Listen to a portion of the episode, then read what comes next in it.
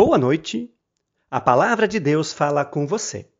Sou Alfredo Jorge Hagsma, pastor na Paróquia Evangélica de Confissão Luterana Cristo Salvador, em Curitiba, pastor vice-sinodal do Sino do Paranapanema. Prezado irmão, prezada irmã, se algum de vocês tem cem ovelhas e perde uma, por acaso não vai procurá-la? Assim deixa no campo as outras noventa e nove e vai procurar a ovelha perdida até achá-la. Esta palavra, senhas para este dia, foi dita por Jesus numa das mais conhecidas de suas parábolas, a parábola da ovelha perdida, contada pelo evangelista Lucas no capítulo 15. O versículo que ouvimos é o versículo 4.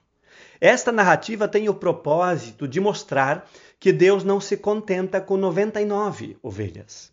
Ele deseja as 100, ou seja, a totalidade.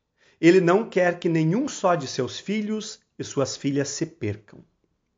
As comunidades cristãs em todo o mundo têm a função de servir como instrumentos de Deus no resgate de ovelhas perdidas, ou seja, de pessoas distantes do rebanho.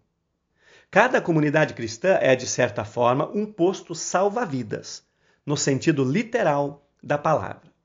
Esta é a função primeira da comunidade cristã, missão para a qual cada pessoa batizada é especialmente incumbida. No entanto, a tarefa não é assim tão fácil. Como identificar se uma pessoa está perdida ou não? Quais os critérios? Não é raro encontrar pessoas e comunidades inteiras que, com muita facilidade, conseguem definir quem são as pessoas perdidas e que precisam urgentemente serem resgatadas. Martim Lutero disse certa vez que toda pessoa é justa e pecadora ao mesmo tempo. Isso significa que ninguém é melhor do que ninguém a tal ponto de ser praticamente impossível dizer quem está perdido ou perdida.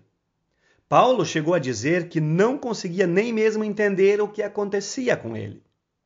Em Romanos 7, versículo 15, ele diz: Não entendo a mim mesmo, pois quero fazer o que é certo, mas não o faço.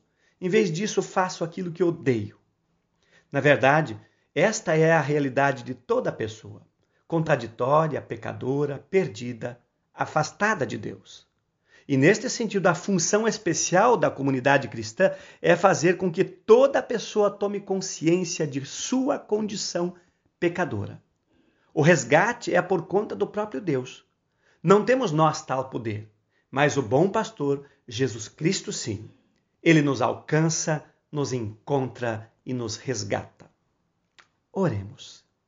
Querido e bom Deus, obrigado por Jesus Cristo, o bom pastor que jamais desiste de nos procurar e o faz unicamente por amor, porque não deseja que nenhum só de seus filhos ou filhas se percam.